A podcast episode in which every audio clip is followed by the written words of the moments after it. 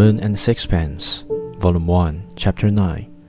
Robert Strickland's innocent biography that it is difficult to avoid feeling a certain sympathy for the unlucky person.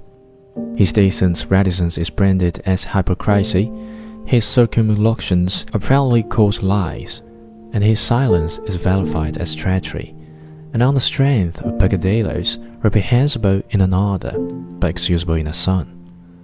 The Anglo Saxon race is accused for preciousness, humbug, pretentiousness, deceits, cunning, and bad cooking.